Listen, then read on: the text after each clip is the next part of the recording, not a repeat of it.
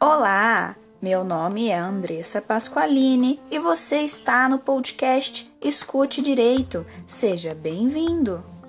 De todos os documentos que devem ser emitidos pelo médico, considero o prontuário o mais importante deles.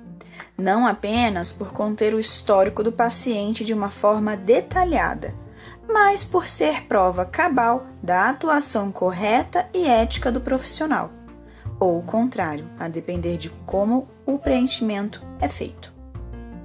Por isso, no tema de hoje, trarei algumas dicas simples, porém eficazes, para a elaboração de um prontuário nota 10. Primeiro de tudo, o prontuário é de, abre aspas, propriedade, fecha aspas, por assim dizer, do paciente. O médico apenas tem o dever de guarda sobre ele.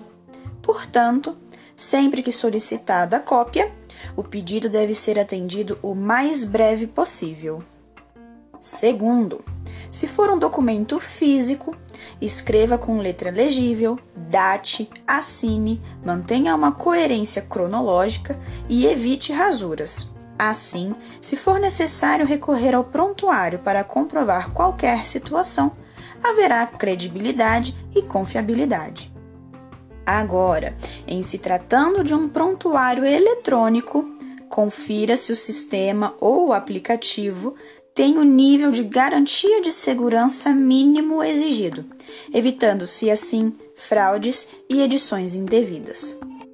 Por fim, guarde o prontuário em local seguro, de modo a preservar a intimidade do paciente e a cumprir com o seu dever de sigilo. Essas informações e essas dicas foram importantes, não é mesmo? Espero que tenham gostado. Compartilhe com um amigo. Nos vemos no próximo domingo. Até lá!